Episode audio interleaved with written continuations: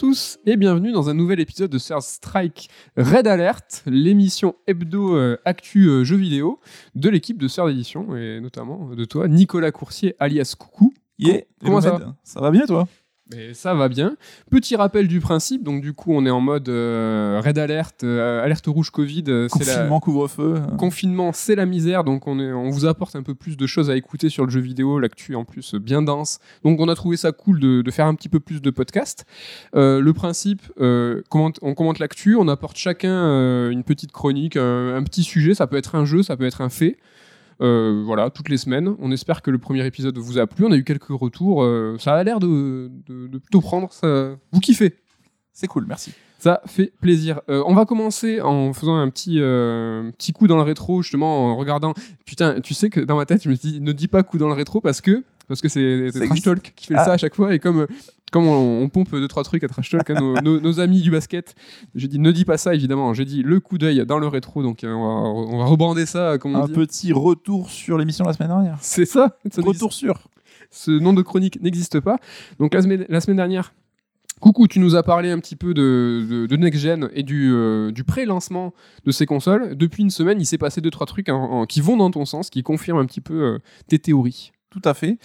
Euh, on parlait du news qui était tombé au niveau du Japon où Sony avait annoncé qu'il n'y aurait pas de console disponible Day One à l'achat, donc ce qui allait dans le sens de fête un peu gâchée. Alors en France, c'est un, ça ressemble, la situation est un peu différente quand même dans le sens où il y aura quelques consoles mises en vente, mais ça sera uniquement par le biais de commandes internet. Et donc il faudra retirer euh, en pick and collect. L'ensemble des grandes enseignes ont confirmé euh, Fnac, c'est Discount, Amazon. Pas Micromania, je crois que Micromania. Micromania non que et Amazon non plus, pas, Ouais. pas pour l'instant.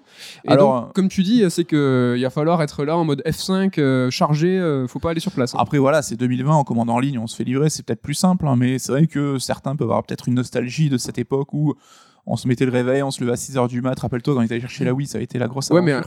En, ligne, euh, en ligne, ça se passe comment? C'est quoi l'heure de, lan- de lancement? Parce qu'ils n'ont pas communiqué en disant vois, Oui. 9h du matin, un, un magasin, tu fais la queue, tu sais très bien qu'il ouvre à 9h30, 10h. Ça se passe. Là, tu es en ligne, tu fais quoi? T'attends? Oui, puis euh, t'as aussi le côté bah, galère sur F5, ah j'ai mon panier, mais quand je passe la commande ça bug, enfin toutes les galères qu'on connaît. Tu ouvres tous les onglets avec toutes les enseignes. Et c'était pas plus euh, cool hein, de faire la queue euh, en vrai, hein, mais on sait qu'on l'a déjà fait. Enfin, moi je trouve que t'as un petit côté nostalgique qui, me- qui me plaisait, alors pas sur le moment, hein, parce que c'est toujours relou euh, de se lever tôt, faire la queue, mais t'as cette petite ambiance, cette petite excitation, et t'es entouré de gens qui sont comme toi. On a arrêté de misérer parce que euh, on l'a souvent fait, on s'était toujours dit non, mais c'est bon, on trouvera des one. Et on, la Wii, par exemple, on avait galéré. Bon, on l'a eu des one quand même, hein, mais je me rappelle, t'avais, on était devant la grille du, on était à la Carrefour à l'époque, euh, je sais pas trop pourquoi, mais euh, il y avait eu de ces fausses rumeurs en mode ah ils ont ouvert à l'autre côté du magasin. Je me rappelle, t'étais parti en courant, aller examiner cette piste, pendant moi j'attendais près du comptoir informatique où on sentait que ça allait être là. Ouais. Et je me rappelle qu'on faisait la queue, tu m'as rejoint et le mec il arrivé en disant 1, 2, 3, 4, 5, 6, bam, c'est tout. Vous les autres, vous aurez plus de console. Et on était dans les 6. Non, non, toi, tu faisais partie des 6. Moi, non. Et en fait, on, avait, euh, on était allé dans un autre magasin indépendant à Toulouse. C'était Seb qui nous avait eu la deuxième. Ouais, on crois. avait réservé une console euh, autrement aussi. On, s'était, on avait un petit peu assuré nos arrières. Ce qui fait que on, finalement, on n'a jamais trop galéré à avoir nos machines en Day One, mais c'est toujours une petite, euh, petite aventure. Et petite parenthèse, c'est vrai que là, sur euh, ce qui est en tout cas des PS5, on est en train de dire que euh, jusqu'en mars prochain, avril prochain, peut-être il n'y aurait pas de stock. Mais rappelez-vous, la Wii, c'était déjà le cas. Et il y a Même le, le second Noël de la machine, ça avait été la galère aussi. hein. Ouais, mais sur le premier lancement, il y avait eu un de faibles réassorts qu'en mars, avril suivant, euh, et c'était vraiment. Et là aujourd'hui, on... c'était la misère. Et aujourd'hui, on est en train de se dire que c'est un scandale, mais on l'a déjà vécu tout ça. Et je pense que les situations se répètent et qu'on oublie parce que ça fait 6-7 ans et que tous les, tous les 6-7 ans on commente en disant Oh, rendez-vous compte, c'est scandaleux, alors qu'en fait c'est juste euh, la même chose qui se répète. Ce line-up, c'est de la merde. C'était pareil, voilà. Je pense qu'on a dû les mêmes, on a dit les mêmes choses à l'époque. Euh, deuxième petit point aussi qui allait dans le sens de ce que je disais, c'est que le The Medium, donc le seul jeu first party Xbox et qui était un- une de nos grosses attentes hein, sur le sujet, bah, il a glissé dans sa date de sortie qui était prévue pour le 10 décembre, donc c'était déjà un mois après la sortie de la machine. Bah là en fait ça va être pour fin janvier, alors je sais plus c'est le 28 je crois. Ouais, c'est fin janvier. Donc il faut encore attendre un petit peu et on va se passer bah, un premier trimestre pour euh, Series X ou S. sans gros jeu first party, ce qui est quand même, je pense, une première pour le coup. hein. Et donc ça y est, tous les deux, on est équipés en Xbox Series X. Ça y est. Euh, donc est-ce que la fête était gâchée? Il y a eu un, un engouement, c'était quand même sympa. On a été super heureux d'ouvrir la box, super qualitatif dans le packaging et tout, ça c'était super stylé. Ouais, il y a toujours cette petite excitation hein, d'avoir ton ta boîte, le petit cérémonial, de la brancher, te lancer la première, euh, le premier allumage euh, dans des, con- des circonstances cool. Ouais, bon, le lancement, il est trop cool. Euh, L'installation très rapide si vous, l'avez la- si vous avez la fibre. On a vu des petits coms, des mecs qui nous ont dit que non, ils avaient pas la fibre et qu'on avait un petit peu fait des raccourcis en disant que tout le monde était bien connecté. On n'a pas Donc tous on- la chance euh, on pense- a dans des grandes villes. On pense à vous, en tout cas si vous avez la fibre, ça va très vite, que ce soit l'installation ou même le téléchargement des, pr- des, des premiers jeux. Mais il y a un truc qui est super cool euh, au lancement de la Xbox, c'est qu'il vous demande en fait de télécharger l'application euh, Xbox et en fait de vous connecter, euh, de faire le- la connexion avec votre compte instantanément. Ah, et ça, pas fait moi sur le téléphone. C'est vrai Ah, je pensais que c'était c'est pas vrai. Ouais. Ah non, mais t'es ouf. En Ah, fait, t'as si- été, euh, tu t'es fait embrigader. Quoi. Non, mais j'avais déjà l'appli parce que les applis Microsoft sont super, que ce soit la Xbox ou que ce soit la- l'appli Game Pass.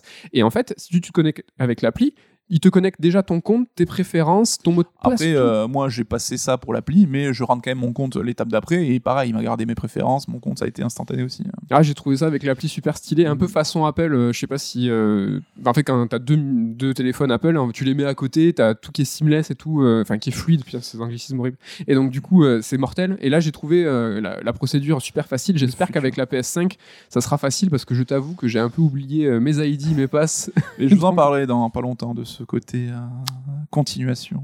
Oh.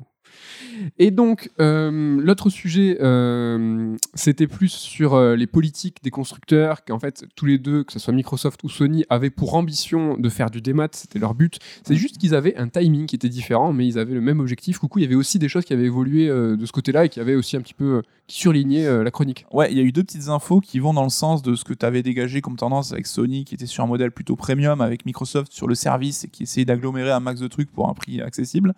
On a appris, alors je crois que c'est qu'aux US pour l'instant, que dans le Game Pass Ultimate, bah, on t'offrait un mois d'accès à Disney Plus gratos, donc euh, le service de streaming de Disney. Donc voilà, Microsoft qui rajoute en plus du service, en plus de ses jeux à lui, du euh, EA, All Access- du, je sais plus le nom du service euh, Electronic Arts. Donc euh, voilà, si tu as Ouais, Play. Game Pass Ultimate, bah, pour euh, je crois que c'est 12-13 balles, bah, tu as quand même un service qui est assez consistant et qui s'étoffe euh, de jour en jour. Et dans l'autre sens, du côté de Sony, on a appris encore une fois qu'au Japon, ils avaient euh, réfléchi à proposer leur jeu encore plus cher que ce que c'est actuellement pour le lancement. Donc aujourd'hui, on a 80 balles, donc 70 dollars aux US. Bah, ils avaient carrément euh, voulu faire plus. Alors est-ce que ça On sait été pas combien. mais- 80 dollars, donc 90 balles chez nous, ça me paraît ouf, un jeu à 90 euros.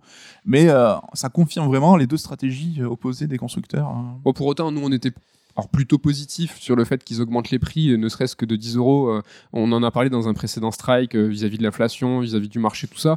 Mais bon, 90, 100 balles, là, ça commence à, Ouais, ça commence à piquer. Quoi. ouais, ça commence à faire allumer des, petites, euh, des petits panneaux emergency dans, dans le cerveau. Attention, euh, douille.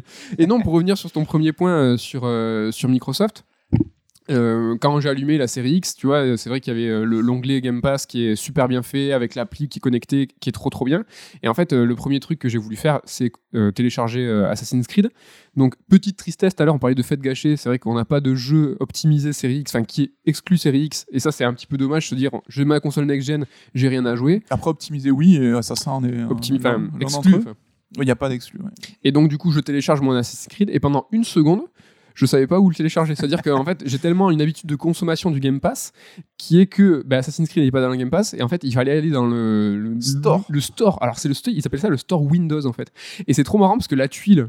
J'ai même pas, j'avais oublié que en fait pour acheter des jeux sur euh, sur Xbox en fait il fallait aller par ce store là. Tu vois sur Sony, euh, t'as dans le PSN l'onglet PS Plus où t'as tes jeux gratuits, t'as ton onglet nouveauté. Sur Microsoft c'est bien discriminé. En fait ils mettent en avant le Game Pass, mais ce store là tu vois il est un petit peu relégué parce que acheter des jeux ce n'est plus la première consommation, ce n'est plus le premier réflexe. Ouais. Donc là, je vais, et je vais donc sur cette tuile là, euh, euh, Windows Store, et en fait, t'as l'impression que, hop, elle est en surimpression. La résolution, j'ai l'impression que c'était pas là bien fait, qu'elle c'était pas la même. Le store, il disait un- pas aussi bien fait, c'était un peu le bordel. Tu vois vraiment presque à dessein qu'ils ont mis euh, toute leur force euh, du X, du Y euh, sur le Game Pass, et que Rendez-vous l'autre, en terrain inconnu. Quoi. Alors que quand on le Game Pass, c'est super réactif, tu cliques, c'est instantané, c'est bien rangé, c'est propre. Voilà pour ce petit topo de la semaine dernière. Et donc, euh, je te redonne le mic. Coucou, qu'est-ce que tu as amené dans ta besace cette semaine C'est- Tu veux nous parler de quoi? C'est un jeu ou un fait d'actualité? Alors, je vais vous parler de ce fameux débat qu'on a eu sur euh, nouvelle console, changement de génération ou euh, changement dans la continuité. Ok. On sait que là aussi, Microsoft et Sony ont deux approches. Alors, au moins dans le discours officiel, un peu différentes, même si dans les faits, on s'est rendu compte que c'était plus compliqué que ça. Mais euh, Microsoft a une volonté assez claire de d'arrêter en fait cette histoire de génération de consoles et d'avoir de proposer une offre globale donc sous nom Xbox et qui sera il va se perpétuer de- d'année en année de, de nouvelles machines en nouvelles machines et surtout avec le service qui sera prépondérant et qui va perdurer euh, au-delà de ça. En fait, on a connu ça sur nos téléphones. hein. On est tous les deux des, des Apple fans, enfin des Apple fans, je sais pas, mais on, a- Allez, on est équipé en iPhone en tout cas. Et Apple, en fait, c'est le service qu'ils ont mis en place euh, depuis le départ. Donc, tu as ton téléphone, tu vas le changer euh, de temps en temps, tous les 3, 4, 5 ans en fonction. Mais avec ton mot de passe, tu récupères l'ensemble de ton écosystème au lancement, t'en parlais tout à l'heure, Oui. avec des, euh, des facilités aujourd'hui qui sont ultra bien pensées, où en un clic, tu scannes un code, bam, bah, tu as ton nouveau téléphone avec ton compte, tes préférences, euh, ton, ton, ton système d'exploitation que tu connais et que, par cœur du coup, parce que bon, même si iOS a beaucoup évolué en 10 ans, ça reste fondamentalement quand même le même socle, les mêmes choses. Et donc tu te retrouves euh, immédiatement, ce qui fait que tu as ce côté, ben, j'ai ma nouvelle machine, mon nouvel iPhone qui est plus puissant, j'ai un appareil photo qui est encore mieux, etc. Mais tu es vite en terrain conquis, et ce qui peut avoir un petit effet euh, déceptif dans le sens où, ah putain, j'ai acheté mon nouveau euh, appareil, ça coûte 700-800 balles, j'ai l'impression d'être sur la même chose, tu vois, de garder, euh, d'avoir mon, ancien service, j'ai mes photos, j'ai mon historique de messages. Donc, t'as- t'as- il n'y a pas cette idée de changement. Oui. Là où euh, c'était le cas dans le jeu vidéo, chaque génération entraînait un nouvel hardware, une nouvelle interface, des nouveaux jeux, et c'est ce que Sony euh, perpétue avec la PS5. hein. Malgré qu'elle soit rétrocompatible PS4, malgré que tu puisses récupérer ton compte, c'est quand même une nouvelle interface, une nouvelle machine. À l'époque, on pensait des nouveaux jeux first party, mais bon, on s'est rendu compte que Sony avait aussi tendance à proposer des jeux cross-gen pour accompagner cette transition. Même si Demon's Souls, pour le coup, bah, c'est un jeu first party que tu ne retrouves que sur PS5. Donc, tu as quand même cette sensation de nouveauté et qui est appréciable. Quand tu dépenses 500 balles dans un- une nouvelle machine, bah, tu es content euh, d'avoir quelque chose de neuf, en fait, de pouvoir découvrir. Tu as cette petite excitation. Ah, tiens, je vais aller fouiller les menus de la console. Ah, tiens, ça, ce que je connaissais pas, c'est une nouvelle fonctionnalité. Ah, tiens, j'ai une nouvelle manette avec des retours haptiques et des cachettes adaptatives. C'est nouveau, c'est next-gen. Donc, je comprends l'excitation là-dessus.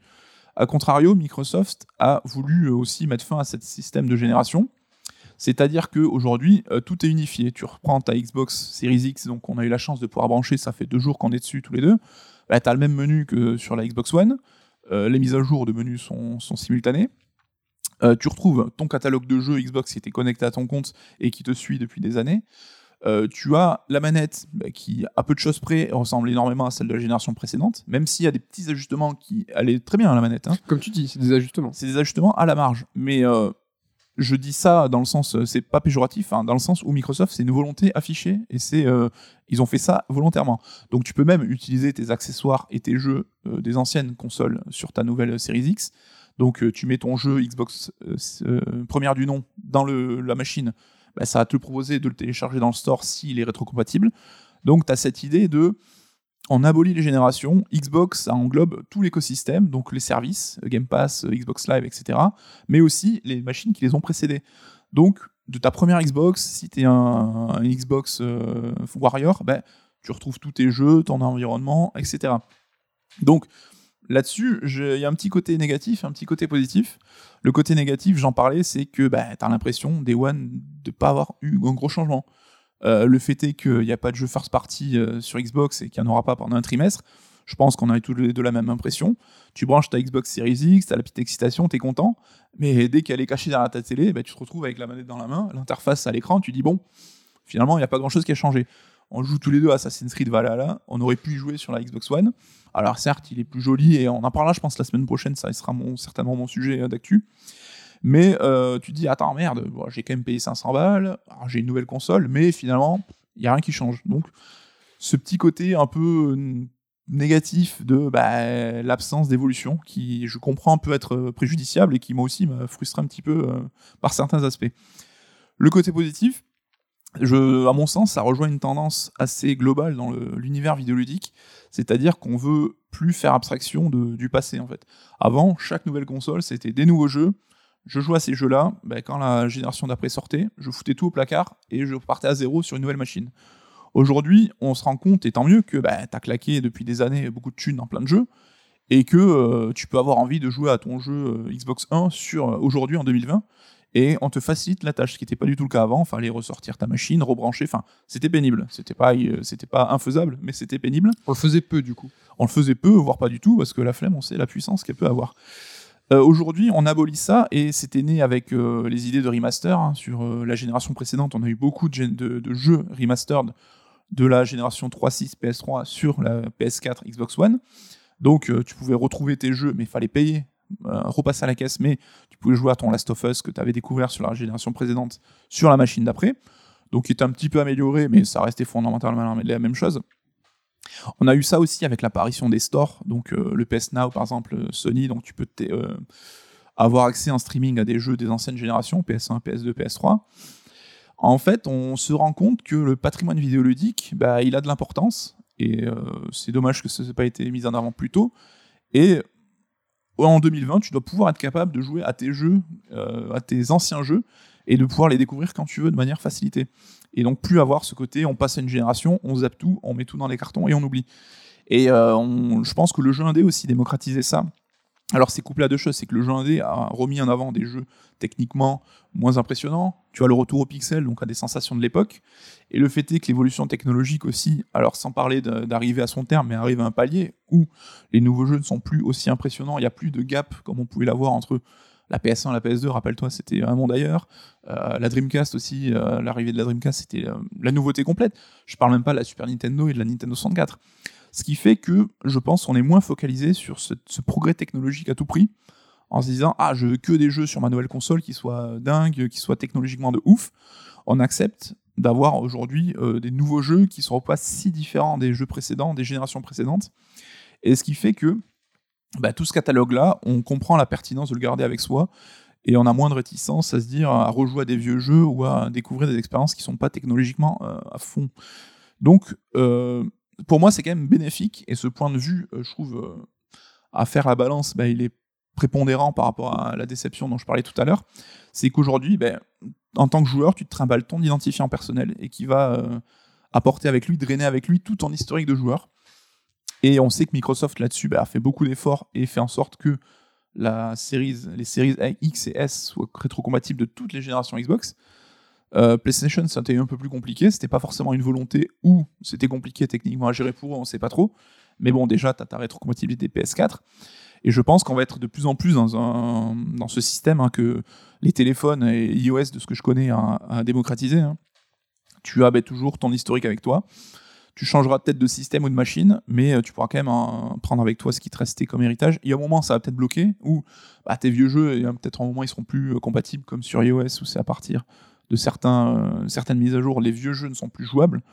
Mais je trouve ça cool qu'on, enfin, vu l'argent qu'on investit et le temps aussi qu'on investit, bah, de pouvoir se dire, bah, aujourd'hui, je peux rejouer à mes vieux jeux. Enfin, on a tous ce syndrome de la pile de jeux à faire, etc. Donc, on n'a plus forcément le temps, tous le temps, en vieillissant, de faire tous les jeux qu'on veut. Donc, aujourd'hui, c'est pas, il serait pas impensable que j'ai envie de me faire un jeu PS3 ou PS4 que je n'avais pas fait à l'époque et on arrive dans une époque où ça devient justement possible. Voilà, je sais pas si je suis clair dans ce ah, si, si, très. Et en fait, au fil de ta description, j'avais vraiment l'impression que tu décrivais une interface euh, PC euh, comme un, un, ID Steam, en fait, que tu, euh, tu as beau changer de PC, tu as beau changer. en fait, ce qui, toi, te définit en tant que joueur, en fait, c'est ton mail et ton pass Steam. Et c'est ça, en fait, que tu vas drainer avec toi, ta bibliothèque. Ton bac catalogue. On se fout de ta bécane. C'est exactement ça. C'est ça qui compte, quoi. Ouais. Et Xbox allait plus loin en explosant même, euh, comme tu dis, le système sur lequel tu joues, c'est-à-dire que tu peux récupérer ça sur ton téléphone, sur ton PC, sur ta console, et donc comme tu, tu te trimbales ça. Et c'est marrant ta remarque sur le PC parce que nous, on est des consoleux euh, de nature en fait, et le PC pour nous, ça a toujours représenté quelque chose de compliqué, installation de jeu, etc. Mais depuis la génération d'avant, je crois que c'est à partir de la peut-être fin PS3, début PS4, euh, enfin début Xbox 360 le PC avec Steam, c'est devenu plug and play. Oui. T'as ton jeu, tu le télécharges, installer, jouer, ça prend deux secondes. Là où les consoles sont devenues des PC déguisés avec des disques durs. Ah là là, faut installer ton jeu au début, faut faire des patchs, et il arrive très souvent que t'achètes ton jeu, bah, tu dois attendre une demi-heure, une heure, voire plus en fonction de ta connexion pour jouer. Donc les, les PC sont devenus super friendly, user friendly, là où les consoles ont pris quelques défauts de PC, du PC quoi. Et c'est marrant aussi parce que tu disais que euh, en fait les, les évolutions technologiques aujourd'hui euh, sont plus si importantes ou en tout cas le gap technique est plus si franc en fait pour que ça puisse devenir un argument. Mais quand j'ai branché la série X, euh, j'ai été, comme tu dis, dans une interface connue, avec une manette qui est similaire, etc. Et le seul truc, en fait, qui m'a fait plaisir en me disant que j'ai passé une génération, c'est quelque chose qui est technologique. C'est ces euh, temps de chargement qui sont vraiment, vraiment, vraiment diminués. Ils sont si petits aujourd'hui que repasser euh, la génération d'avant, alors c'est ultra euh, luxe hein, ce que je raconte, mais c'est que on a touché quelque chose et on n'a plus envie de revenir en arrière. Sans bourgeoise vite quoi. Exactement, c'est ça. Et c'est pourtant c'est 100%, ça c'est 100% techno quoi. Mais euh, c'est intéressant ce que tu dis parce que or, ce qu'on a, le souk à la mode aujourd'hui, ce qu'on appelle le quality of life, c'est-à-dire faci- faciliter la vie de l'utilisateur qui ne perd pas de temps aussi. Et on se rendait pas compte à quel point on perdait du temps dans ces menus qui étaient lents, dans ces téléchargements, dans ces, euh, ces temps de chargement entre deux zones dans un jeu. Et comme tu dis, les évolutions se font sur cette marge-là. C'est clairement moins spectaculaire que des graphismes encore plus beaux, des effets de lens flare, de HDR, de ray tracing, etc. Mais j'ai l'impression qu'on y gagne. Après, là où euh, c'est pernicieux, c'est que là, la majorité des gros jeux next-gen, c'est des jeux cross-gen. Donc, on peut avoir euh, le jeu qui était en 30 FPS passe en 60 FPS, donc tu gagnes en confort. Les menus, les temps de chargement, bah, tu gagnes en confort parce que c'est des jeux qui ont été pensés avec une architecture plus vieille en tête. Mais rien ne dit que quand on va retourner à des jeux technologiquement avancés et pensés comme la nouvelle génération, on retombe pas dans le même travers. Parce que évidemment que Miles Morales, il n'y a pas de temps de chargement parce que ça reprend une structure de PS4. Donc heureusement que ta PS5 peut Oui. charger vite des, des- des- des- jeux, un jeu PS4. Quoi. C'est clair. Donc euh, j'aimerais justement qu'ils se focalisent plus sur cette quality of life que sur repartir sur euh, cette surenchère. Là, je voyais, j'ai vu passer un tweet qui m'a fait marrer, c'est que un mec qui disait ah mais en fait ces nouvelles consoles elles permettent juste de jouer de manière confortable aux jeux de la génération précédente. Et c'est vrai. On voit, tu as tous les tests qui sont faits. Ah, mon FF15, euh, il est enfin 60 FPS ou il arrête de galérer euh, sur les, menus. Parce que euh, on voit que les éditeurs sont toujours un peu gourmands. Et c'est nous, joueurs, qui les avons poussés dans ce sens-là, hein, en valorisant les graphismes, la grandeur du monde, etc. Mais moi, je serais pas contre des jeux, alors pas moins ambitieux, mais d'une ambition mesurée, comme l'ont été les jeux de cette génération précédente, mais qui peuvent être du coup optimisés au maximum. Quoi Oui, carrément. plutôt Bah, que d'avoir des jeux qui galèrent à 25 FPS parce que le mec s'est dit ah je pousser les, les effets de lumière à balle euh. Et l'un des derniers points sur lequel j'aimerais bien revenir euh, sur ce que tu as dit, c'est à un moment, tu parlais des jeux, par exemple, euh, PS2 qui sont passés sur PS3, etc. En fait, ils sont revenus parce qu'ils ont, ils- on a eu besoin de les faire euh, remasteriser parce Mm. qu'il y avait euh, une- un gap technologique à passer. Il fallait qu'ils reviennent à HD. Il y avait une vraie valeur ajoutée, en tout cas techno, euh, qui légitimait un petit peu leur sortie. Aujourd'hui, quand tu as un jeu du passé qui revient, alors il y a tout ce qui est toute la vague des remasters, des remakes et tout, mais ça, ça devient forcément ça devient pas une actu. C'est que en fait le jeu du passé aujourd'hui est dispo sur ta console. Ça suffit en fait le fait qu'il devienne du patrimoine ah bah du coup ça devient une actu. Alors qu'avant euh, comme il y avait ces, ces générations franches bah, faire revenir un jeu du passé c'était quelque chose qui était important. Et Ouais. il y avait une vraie démarche en fait. Mais euh, c'est là où encore une fois on peut comparer avec le cinéma. C'est un peu le fil rouge de ces Red Alert hein. dans le cinéma on t'a jamais dit ah t'es un rétro cinéphile parce que tu mates un DVD qui a 15 ans tu vois que t'as acheté il y a 15 ans. Mais sur les platines que t'as bah, il est compatible. Alors c'est vrai que t'as ce gap aussi VHS DVD Blu-ray où par exemple là en Blu-ray 4K tu dis j'aimerais bien qu'il ressorte tel film etc dans ce nouveau format. Mais c'est quand même beaucoup moins marqué que dans le jeu vidéo. Et t'as souvent cette rétro-compatibilité qui existait de fait. Mais dans le cinéma, personne dit Ah, est-ce que mon Blu-ray est rétrocompatible DVD Tu vois, c'était un truc naturel. Et euh, ça permet encore une fois d'embrasser tout le patrimoine. Alors, le cinéma, c'est encore plus évident parce qu'il a plus de- de- et que euh, bah, personne ne- n'accepterait de ne pas voir son film culte ne pas être compatible. Je sais que ça existe, hein, qu'il y a des cas, hein, des, des- films qui ne sont pas arrivés en DVD tout de suite, qui ont été attendus. Mais je trouve que c'est géré de manière différente que le jeu vidéo et on, vient, on arrive sur, cette, euh, truc -là, sur ce truc-là. Est-ce que tu veux que je te parle d'un jeu qui justement exploite à 100% la quality of life? Oh. Alors tu sais, c'est un, un terme que je voulais pas du tout, du tout, du tout, euh, du tout utiliser dans la description de, de Genshin Impact, donc euh, Genshin Impact, parce que j'ai envie de dire Gaijin Impact. Donc euh, malgré euh, les- le nombre d'heures que j'ai passé dessus, je bloque toujours sur le nom de ce jeu. Donc c'est pas un terme que je voulais utiliser dans la description de ce titre, mais en fait. Je remarque que c'est exactement ça. Quand tu parles de quality of life, de quality of euh, play, tu vois, c'est la façon dont tu joues un titre qui est super optimisé dans ta façon de jouer. Donc euh, un jeu qui est par exemple cross-save, cross-play, euh, qui a des quêtes euh, qui, sont très courtes, tout ça en fait est optimisé. Je vais rentrer dans le détail, ne vous inquiétez pas, mais qui en fait qui est optimisé et qui rentre à fond dans cette case de quality of life. Et franchement c'est ouf. J'avais pas du tout fait le rapprochement, mais c'est exactement ça. Donc ce fameux jeu là, Genshin Impact. pourquoi j'ai envie de vous en parler? Euh, déjà, c'est à cause de Coucou qui m'a fait plonger, euh, qui euh, de façon innocente m'a dit mais tu t'es intéressé à ça, c'est quand même un gros, phénomène, c'est vrai, mais il est pas, il est, est-ce qu'il est forcément si traité à la mesure en fait de son importance? Je sais pas. en tout cas, il est souvent désigné de jeu chinois Breath of the Wild rip-off. Ça, c'est comme ça qu'on le désigne. Est-ce que c'est vrai En tout cas, sur le côté rip de Breath of the Wild, je vais vous expliquer que pas du tout. Sur le côté chinois, bah, c'est vrai que c'est un jeu qui est chinois. Parce que euh, du coup, est-ce que c'est, est-ce que c'est, ça, on mérite de le traiter comme euh, comme tel en disant que c'est le nouveau phénomène chinois?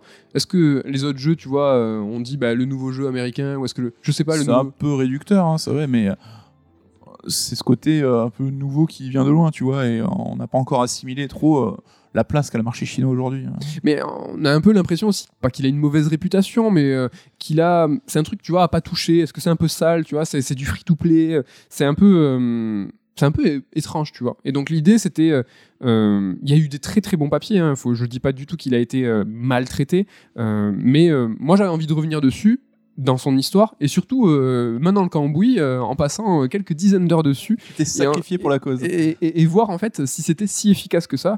Et vous allez voir que oui, c'est méga efficace. Et donc, du coup, ce jeu Genshin Impact, c'est un jeu qui est développé par le studio MiHoYo, euh, donc qui est un studio chinois qu'on ne connaît pas forcément, et en fait, euh, qui a été développé, enfin, qui a été créé euh, par trois jeunes diplômés en 2012. Et en fait, ils ont monté ça avec 12 000 euros, donc convertissant les yuan en, euros. Donc, c'est pas grand chose. Hein. On a monté, nous, Console Syndrome, il y a 10 ans avec 1500 euros pour le. Est-ce qu'on est arrivé aujourd'hui au même résultat? Je ne crois pas. Car sache, coucou, qu'en 2018, le chiffre d'affaires de ce studio était de 250 millions.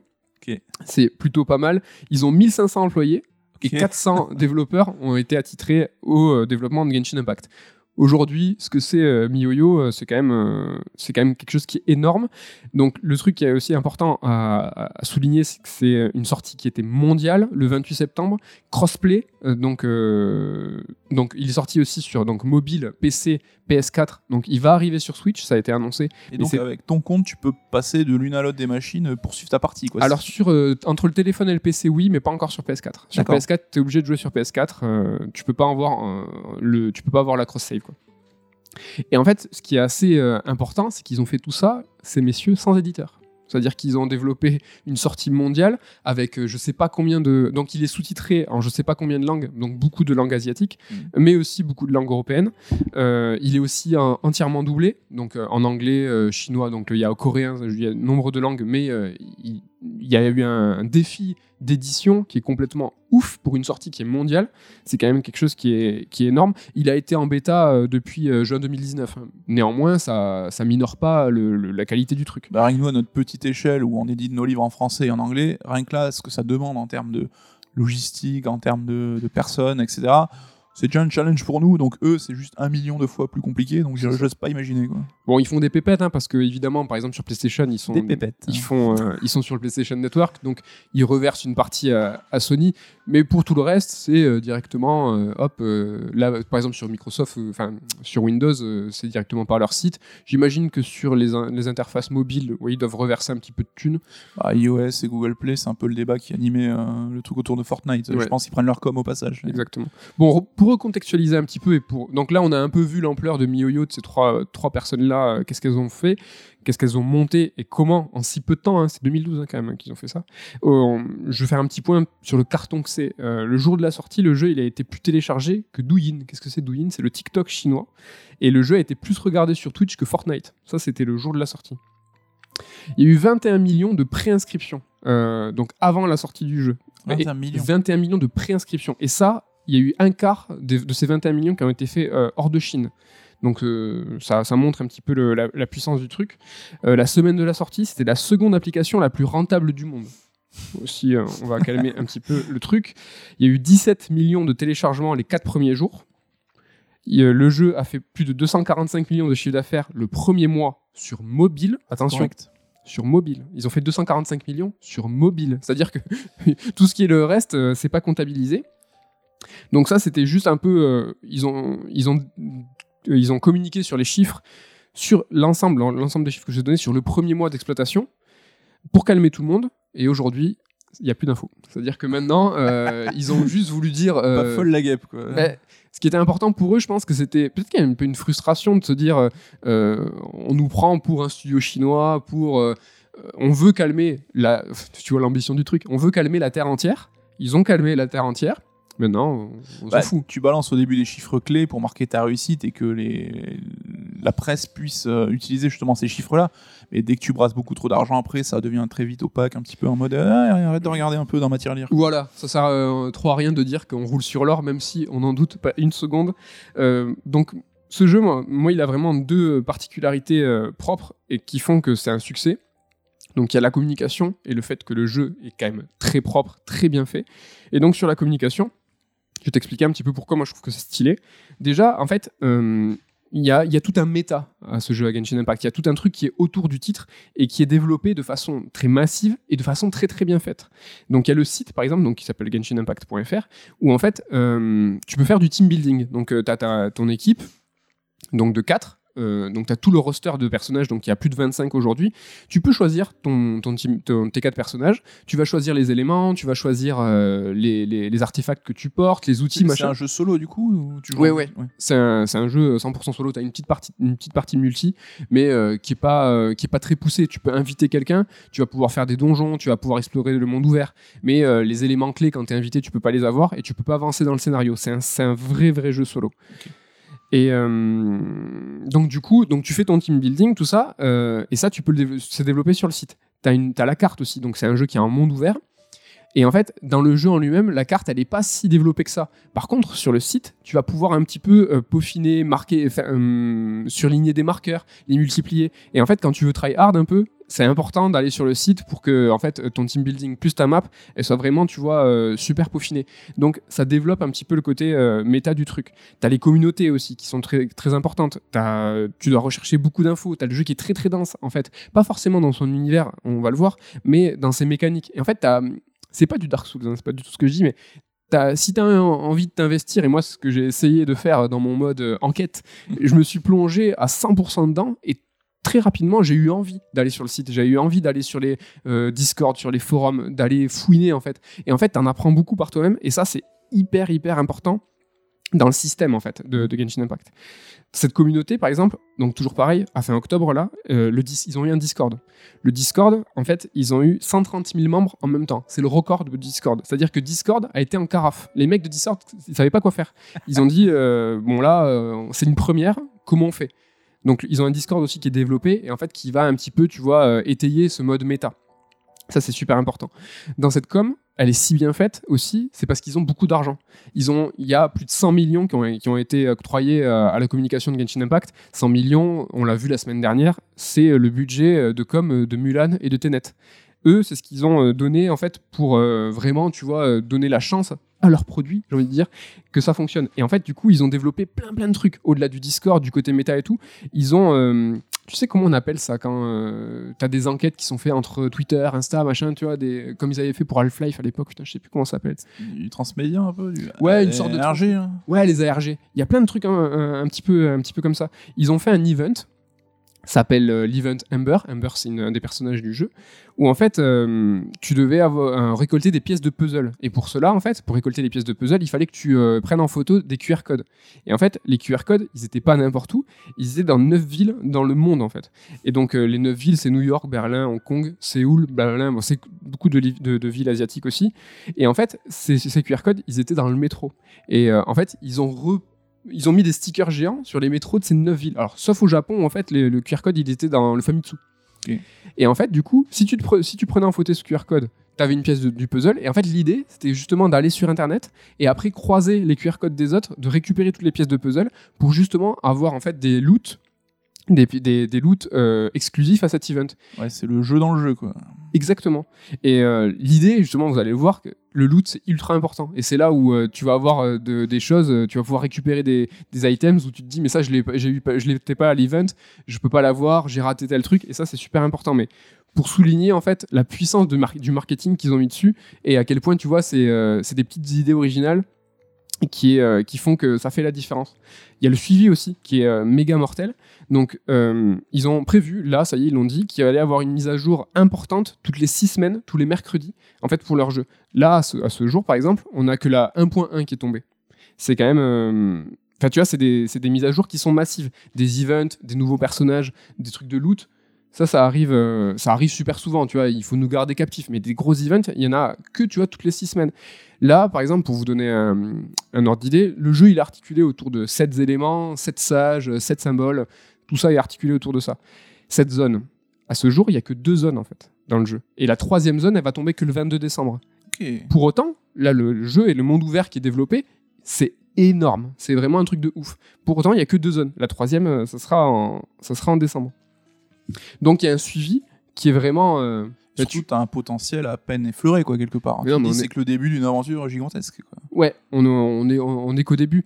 Donc, il y a tout ça qui est fait entre la communication, le marketing, tout ce qui développe autour qui commence un peu, tu vois, à te garder captif, tu vois. Tu commences à, à mettre le doigt dans un engrenage que tu sais te dépasser d'emblée, tu vois. Tu fais, waouh, qu'est-ce que j'ai fait? Et donc, euh, ça, moi, tu sais que ça m'attire beaucoup, les, les stats, les tableaux Excel dans, dans les RPG. Car, en effet, en fait, c'est ça qui est important, c'est que le deuxième point qui est- que je veux développer, c'est que c'est un jeu qui est bien fait. C'est un RPG solo, euh, ultra ambitieux, en monde ouvert. Euh, c'est un gros... euh, c'est gros... déjà pas commun, hein, des RPG ambitieux solo au monde ouvert, il n'y en a pas des, des caisses. Hein. Exactement. Donc vraiment, euh, en monde ouvert, où tu peux vraiment te balader, comme on y arrive Breath of the Wild, mais on est Breath of the Wild, ça, reste, un Zelda, tu vois. Euh, là, on est non, on est sur un vrai, RPG, un vrai JRPG, même si c'est un jeu chinois, c'est ça lorgne vers du, JRPG. Et quand je dis qu'il est super ambi- ambitieux, c'est que c'est un monde ouvert qui est ultra dense, où tu peux vraiment te balader partout, il y a des choses à faire partout, à récolter des trucs partout. Et euh, quand tu penses, comme tu le dis, coucou, c'est assez rare. Quand tu regardes, par exemple, euh, en monde ouvert, hein, FF15 ou Ni no Kuni 2 ou Nier Automata, big up à lui, il en faut toujours un petit. Enfin, là, euh, Genshin Impact, c'est à des, à des lieux, à des mondes, c'est, des mondes tellement plus importants, mieux, quoi. Ah ouais, c'est dix fois mieux. Et tout ça, est-ce que c'est important de le dire dès maintenant? C'est que c'est gratuit. C'est-à-dire que quand tu euh, vas sur le PSN, quand tu vas sur Windows, sur, sur ton téléphone, ce jeu hyper ambitieux qui met des claques à pas mal d'autres AAA, c'est qu'il est gratos. C'est que t'as absolument rien à, à raquer. Il a donc en tant que jeu vidéo, euh, vraiment en tant que JRPG, ce qui est mortel aussi, c'est qu'il a un système de combat de ouf. C'est vrai que quand tu, parles de JRPG, il y a des choses qui sont importantes le scénario, le système de combat, le système d'évolution. Et là, pour le coup, bah, il déçoit pas. Il peut sembler un petit peu, euh, tu vois, euh, réducteur au début, mais en fait, quand tu commences à creuser non. Euh, t'as quatre personnages en fait que tu peux euh, faire passer de l'un à l'autre euh, avec euh, la simple touche en fait directionnelle. Tu passes de l'un et en fait tu peux développer des enchaînements. Tu vas donc t'as le coup fort, le coup faible, l'attaque élémentaire avec des cooldowns. Bref, C'est action RPG, quoi, pas tour par tour. c'est hein. action RPG. Tu peux passer de l'un à l'autre très facilement en, FF15, encore une en fois. mode beat'em all. C'est ça. Sauf que là, en fait, tu as un vrai. tout à l'heure, je te parlais de cet élément, cette zone, cette sage. As, tout est articulé. Tu as un petit côté avatar, en fait, qui est articulé autour de, de ça. Et en fait, Avatar, chaque. dessin animé. hein. Oui, Avatar, le dessin animé, pas les mecs tout bleus. Euh, et en fait, euh, chaque personnage est en fait euh, lié à un élément. C'est super fastoche, t'as foudre, feu, euh, t'as une petite, t'as des, deux trois éléments qui sont liés à ce monde-là, mais sinon t'as gel, t'as eau, t'as ce genre de truc. Et en fait, en passant d'un élément à l'autre, quand tu quand tu commences à avoir l'habitude, tu vas pouvoir faire des juggles, enchaîner. Et en fait, chaque élément, un peu à la Fire Emblem euh, ou un peu à la Magica, euh, tu vois, tu vois ce que c'est, où en Ouais. fait t'as les éléments qui sont super importants. Et en fait, t'as pas forcément. euh, c'est super addictif parce que t'as pas forcément à apprendre des gros combos de ouf en fonction des éléments. Tu vas remarquer que quoi que tu fasses, il va se passer un truc de cool. Et là, je suis à plusieurs di- dizaines d'heures et des fois, j'ai des nouveaux persos ou des nouveaux combos et il y a des trucs qui se passent et je fais putain, je l'avais pas, j'avais pas intuité. Et c'est mortel, mais des trucs tout cons où par exemple, ça je l'ai noté parce que je m'en souviens pas rarement, tu vois, gel et feu, en fait, ça donne euh, un effet euh, fondre. Mm. Euh, feu et eau, ça fait évaporation. Et en fait, ça, tu vas faire une attaque après, et en fonction de gel et enfin, évaporation ou fonte, bah, du coup, tu vas avoir des éléments euh, plus forts en fonction de ce que tu fais après. En fait, tout ce que tu... un peu la Batten Kaitos, je sais pas si vous voyez ce jeu où en fait euh, tu balances des cartes et tu as des combos qui se passent devant toi et en fait tu les maîtrises pas forcément. Mais là, c'est un petit peu pareil quoi. Tu vas avoir des trucs qui se passent et tu fais putain, c'est trop génial.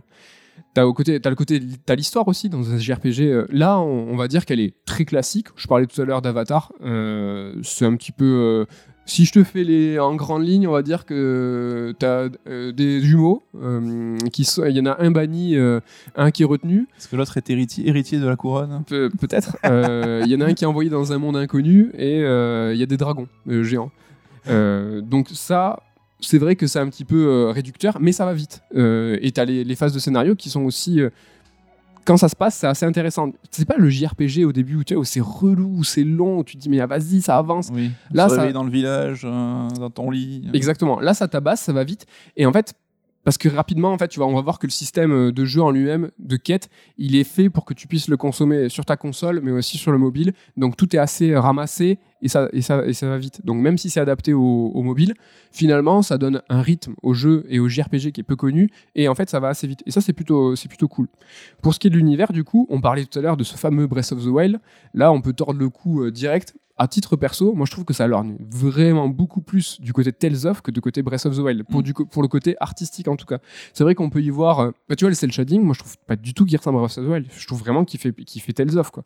Euh, Au-delà du fait que les personnages ressemblent vraiment à des personnages du Tales of, t'as un peu de la, du- de la waifu, c'est vrai, euh, de l'usbando avec des gens qui sont, des, des garçons qui sont ténébreux, euh, qui sont. Il en euh, faut pour tous les goûts. il en faut pour tous les goûts, mais on voit qu'ils qu'ils veulent draguer quoi. C'est euh, là pour le coup, c'est des gens qui sont, euh, enfin des joueurs qui sont plutôt familiers avec euh, ce genre d'univers, du JRPG, du classique. Ça, c'est vrai que, c'est le cas. Et le côté Breath of the Wild, pour le coup. il y, a la, la paravoile. C'est vrai que très rapidement dans le jeu, tu vas avoir des, des, ailes qui peuvent ressembler à cette fameuse parabole de, Bre- de Breath of the Wild. Alors, pour autant, des gens qui planent, je sais pas si c'est propre à Breath of the Wild. Non, tout- au-delà de ça, je pense que c'est une innovation qu'on va retrouver dans beaucoup de mondes ouverts parce que ça permet de faciliter la navigation, etc. quoi. Donc, C'est vrai. Mais là, c'est le côté monde ouvert, tu sautes, tu planes. C'est vrai que ça peut faire penser à Breath of the Wild. Tu as le côté escalade qui est lié à ta jauge d'endurance. Donc, tu as une petite jauge d'endurance euh, rapidement euh, quand tu fais un dash, quand tu te bats, etc. Ça, c'est vrai que ça peut faire penser à Breath of the Wild, mais surtout d'être dans un monde ouvert comme ça.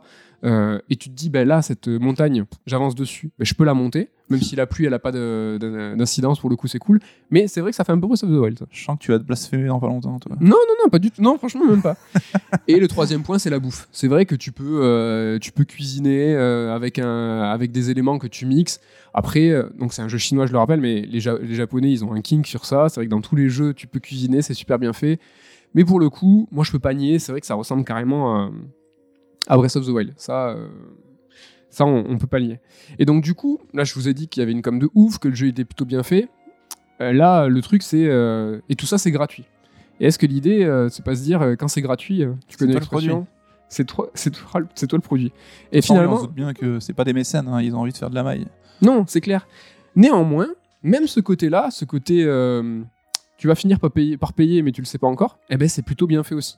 C'est vrai que c'est ultra simple d'y jouer. Tu que tu pourrais te dire, euh, je vais mettre les pieds dans un free-to-play. Alors moi, je suis pas très, euh, enfin, j'ai pas joué à beaucoup de free-to-play. Alors j'ai fait, euh, tu sais, les Fire Emblem gratos, les trucs Nintendo, Mhm. ce genre de choses. Mais là, moi, j'ai joué sur PS4 au jeu. C'est vrai que très rapidement, t'appuies, tu valides. Tu joues à ton jeu qui est gratuit. C'est chelou, on te demande pas de te connecter, on te demande pas de créer un compte euh, MiYoYo ou ce genre de truc. C'est ultra chelou, quoi. Ça va hyper rapidement, t'as pas d'affiliation, euh, c'est bizarre. Et en fait, c'est ultra simple. Les micro-paiements, euh, tu te dis, euh, la douille, elle va arriver quand? Bah, en fait, finalement, euh, elle arrive pas, elle arrive pas si vite. Tu peux. Là, moi, pour le, les besoins du test, j'ai raqué un tout petit peu, mais vraiment un tout petit peu. Et euh, j'ai pas, euh, j'ai pas eu le besoin euh, de, de le faire. Tu vois, Jarod, par exemple, qui a écrit un gros papier sur Gamecult, lui explique qu'il a fait toute son expérience de jeu. Je fais tomber mon stylo. Euh, toute son expérience de jeu sans raquer le moindre truc, le moindre euro, et il se sent pas du tout le besoin de le faire. Mais tu raques pourquoi? Pour avoir des nouveaux persos, pour avoir des items puissants Est-ce que ça flingue euh, le game design par exemple? Est-ce que Alors- tu peux acheter une épée puissante et rouler sur le jeu? C'est ça. Alors en fait, le, le- le- le- on va te demander de payer pour euh, faire des vœux. Alors en fait, faire des vœux, c'est invoquer des nouveaux persos ou des armes importantes. Et en fait, tu vas pouvoir, alors je vais pas rentrer dans le détail, en fait tu vas payer pour avoir des primogèmes des, qui vont te, te servir à convertir avec des euh, pierres de l'éternité, la fatalité, tout ça. Bref, le truc c'est que tu vas pouvoir, euh, tu vas raquer pour avoir des personnages. Sauf que au cours du jeu, tu vas avoir des personnages qu'on appelle gratos, euh, ça peut suffire. Et en fait, il y a un, un classement des personnages qui sont faits en étoiles, tout connement. Alors, c'est pas façon Diablo. euh. Ouais, mais c'est pas façon Diablo avec du orange, du violet, du légendaire. Là, c'est de- c'est des étoiles. Comme Fire Emblem, euh, l'appli euh, Nintendo sur Voilà, c'est plus, ouais, c'est plus côté, côté Jap. Et en fait, c'est vrai que on, va, on va te dire que si tu fais des invocations, tu vas avoir là une chance euh, d'avoir un personnage 5 étoiles ou une arme 5 étoiles. Ça reste du gacha comme euh, le free-to-play Jap euh, 101 quoi. Ouais, ça reste du gacha, sauf que en fait, euh, le truc, c'est que c'est, c'est- enfin, transparent comme la plupart des, des- des- des jeux euh, sont obligés de le faire. hein. Mm. Tu sais très bien que, par exemple, tu vas pouvoir euh, faire un vœu pour avoir un nouveau perso, et tous les 90 vœux, tu as forcément un personnage euh, qui est gratos. C'est comme ça, c'est écrit noir sur blanc. Et en fait, ce qui est intéressant, et moi, ce qui me plaît un petit peu, c'est que par exemple, tu vas avoir un, hist- un historique de tes invocations. Donc, tu vas pouvoir euh, te dire, euh, ben là, euh, est-ce que je fais un, tu peux faire des vœux à l'unité ou des vœux x10. Et en fait, en fonction de ton historique, tu vas regarder, attends, tu fais, tu fais ah ben ça, j'ai eu tel personnage 5 étoiles à tel moment, j'ai eu une arme 5 étoiles à tel moment, et en fait, en fonction des portails, parce que tu as plusieurs portails pour, pour invoquer les personnages, en fonction du portail que tu choisis, tu vas avoir une chance d'avoir un perso ou pas. Et là, ça y est, tu vois, je commence, là, je pourrais t'en parler euh, vraiment euh, des heures sur euh, toutes, toutes des rations, des ratios où en fait, tu vas dire j'ai tel, pourcentage de chance sur tel portail, etc., etc. Et en fait, c'est plutôt bien fait parce que si tu veux, si tu veux le faire, tu peux. Si tu veux pas, ben, finalement, tu peux tout à fait profiter de l'expérience de jeu sans, sans plonger et raquer, et raquer ta race. Évidemment, il y a des baleines, mais bon. Moi, ce qui m'étonne un peu toujours, c'est que les gens, certains, tu les écoutes, t'as l'impression que c'est sale. Ah, t'as raqué dans un free-to-play, euh, t'es un sous-joueur, tu vois. Et comme tu dis, un jeu qui est gratos, qui t'offre 20 heures de jeu gratuitement, sans entrave, si tu lâches 5, 10, 15 balles pour, euh, pour acheter 2-3 trucs et que tu joues 50 heures, bah, ça reste moins cher que n'importe quel jeu que t'achètes euh, dans le commerce normal, quoi. Et tu peux, moi, euh, j'ai pas eu, tu vois, de, de remords et j'ai eu, euh, ça m'a pas fait mal de payer un petit peu, tu vois. je Bah, me faut suis dit, bah aussi non. récompenser le travail des devs, si tu kiffes leur jeu. hein. Je me suis dit, ça va, euh, raquer euh, pour un, un pass de combat euh, ou euh, quelques pierres, parce que oui, il y a un pass de combat. Euh, ce qui est important dans le jeu, c'est que par exemple, tu vois, tu as plusieurs niveaux d'évolution. Tu as le niveau de, de, te- de tes personnages, en fait, qui augmente avec des parchemins. Tu as le niveau d'aventure, qui lui euh, est lié à l'exploration, tes quêtes, où tu en es dans la- dans l'aventure. et tu as le niveau du monde, en fait. Le monde, il évolue aussi. Et par exemple, euh, les personnages sont plus forts, euh, les, ennemis sont plus forts, les boss sont plus puissants, en fonction de ton monde évolue. Et en fait, tout ça a une, incidence euh, sur tes quêtes. Euh, par exemple, euh, le pass de combat, tu, peux, tu vas pouvoir l'avoir bout qu'au bout d'un certain niveau. Le jeu va te distiller comme ça des, des, des, récompenses petit à petit. Aussi pour te garder captif, ça c'est vrai. Si tu vois, je- si tu as envie de décrypter la matrice en te disant Ah, mais ça on l'a fait pour me garder, oui, tu peux te dire euh, Ouais, c'est vraiment des fils. C'est vrai que c'est bien fait. Tous les jeux ont vocation à te garder captif, de toute façon. C'est ça. Mais si tu prends du, simple point de vue joueur, c'est vrai que tu as des nouveautés qui sont fréquentes petit à petit dans une évolution qui est logique euh, vis-à-vis du game design, et c'est plutôt bien fait. Et donc, ce, pass de combat, en fait, va te permettre d'avoir euh, des quêtes pour avoir un peu plus de loot. Euh, mais en fait, il est lié à ton niveau d'aventurier, par exemple, que je disais. Et en fait, ce niveau d'aventurier, il y a un moment, il va te dire Ah ben c'est bon, t'as des quêtes quotidiennes qui sont débloquées. Et t'as les quêtes hebdo et t'as les, les quêtes mensuelles. Et en fait, tu vas pouvoir très rapidement, tu vois, développer. parce que tu vas te dire, à un moment, j'ai plus rien à faire. Donc, tu as tes quêtes quotidiennes, tes quêtes hebdo, tes quêtes Mhm. mensuelles qui vont te permettre d'avancer. Petite précision, je l'ai pas dit tout à l'heure sur le scénario. Le scénario, là, il est absolument pas fini. C'est-à-dire qu'à un moment. j'allais te demander, ouais. Ouais, à un moment, euh, du coup, euh, tu... là, ça stagne et on attend les nouveaux. Alors, donc, tu as les nouveaux persos qui, ont... qui vont développer des arcs euh, narratifs et tu as des nouvelles zones qui vont développer encore, tu vois, le... là, le- l'évolution.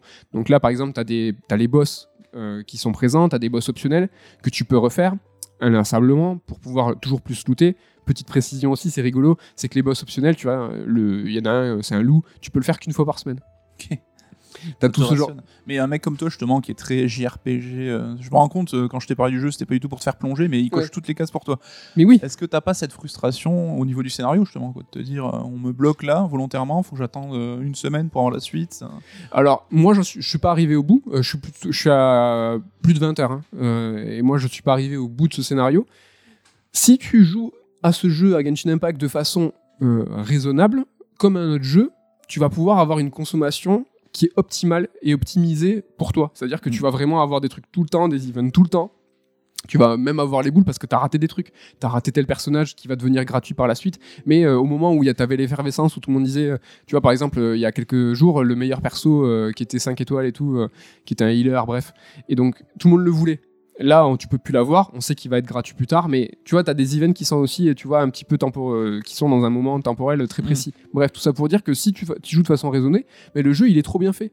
Il est trop bien fait pour toi. Et là, moi, la frustration que j'ai, c'est que je me dis, Genshin Impact, il est parfait pour moi dans le sens où il coche un petit peu toutes mes cases.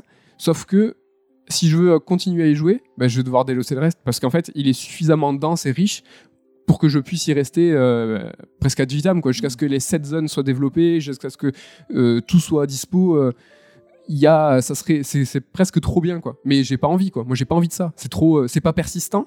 Moi, j'ai jamais aimé les, mondes persistants, les RPG, tu vois. je touche pas à ça parce que c'est, tu vois, c'est trop puissant, quoi. Ben là c'est un peu il y a un petit peu ce côté là c'est que je, devrais m'y adonner euh, je me donnais me donner qu'à ça quoi. Ouais et de toute façon il rentre dans l'arène de ces jeux services qui est un peu le nouveau graal de chaque éditeur où chacun veut que tout ton temps soit dédié à son propre jeu et là, on a, ben, on a les Destiny, Fortnite, euh, Marvel Avengers récemment. Euh, donc il est complètement dans ce sillon-là. Quoi. Ouais. Et tu vois, c'est marrant, je t'en parlais de ce Marvel Avenger où euh, j'avais du mal avec le jeu service. Et je me demandais si le jeu service était soluble avec le jeu solo. Et Marvel Avenger m'avait montré que absolument pas. Quoi. Enfin, je trouve que ça, ça rentrait pas, les rouages, ils marchaient pas. T'avais pas d'évolution concrète à ton perso, hormis, tu vois, des chiffres. T'avais pas de, de, réponse quand tu, quand tu gagnais plus de puissance avec ton perso. Ben, c'était toujours la même chose à l'écran, tu faisais inlassablement les mêmes trucs dans les mêmes zones, c'était pas fun.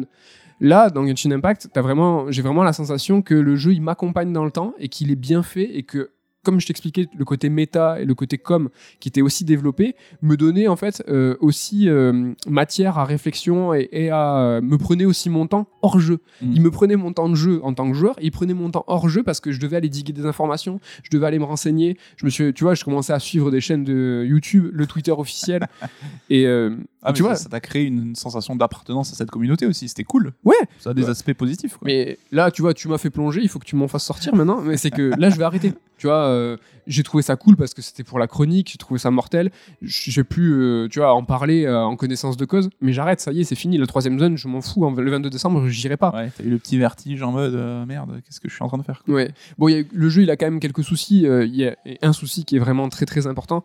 déjà d'un, tout est articulé autour des personnages, donc c'est chouette parce que tu te dis, oui, c'est un JRPG, donc du coup, le truc le plus important, c'est l'histoire et les persos. Donc du coup, de te faire miroiter, tu vois, c'est ton, ton, c'est une, une, équipe de quatre personnages. Et donc, du coup, euh, le gacha, il est sur les persos. Mm. Donc, tu veux forcément le nouveau perso qui a un DPS de ouf, avec, euh, qui est euh, super classe parce qu'il a des attaques de feu.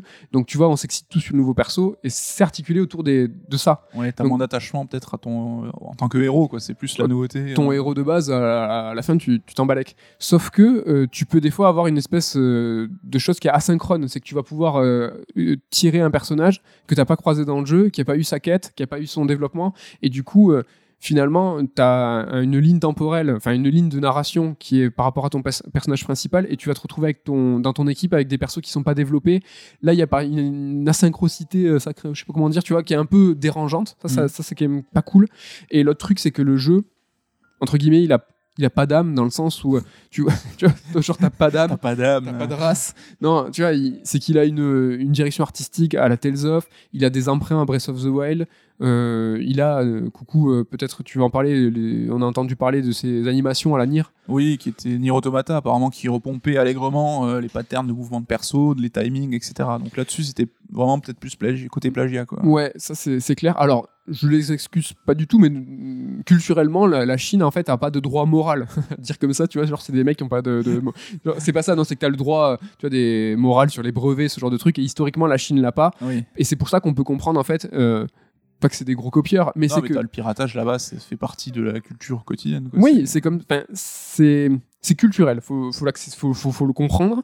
Alors je sais pas à quel point ça, ça évolue. Je pense que les, les, gens euh, de la génération actuelle qui développent leurs idées et en fait qui les développent dans le monde entier, j'aimerais bien demander à ces trois Chinois si demain en fait on faisait un, Genshin Impact like avec les mêmes euh, animes tout ça, ils diraient quelque chose. Peut-être mm. qu'ils feraient oh les gars, tu dis, oh, mais vous êtes chinois, quoi. oui, et puis c'est pas exclusif euh, au marché chinois. Hein, quand on voit Ubisoft qui recycle Breath of the Wild dans euh, Immortal Phoenix Rising. Hein. Exactement.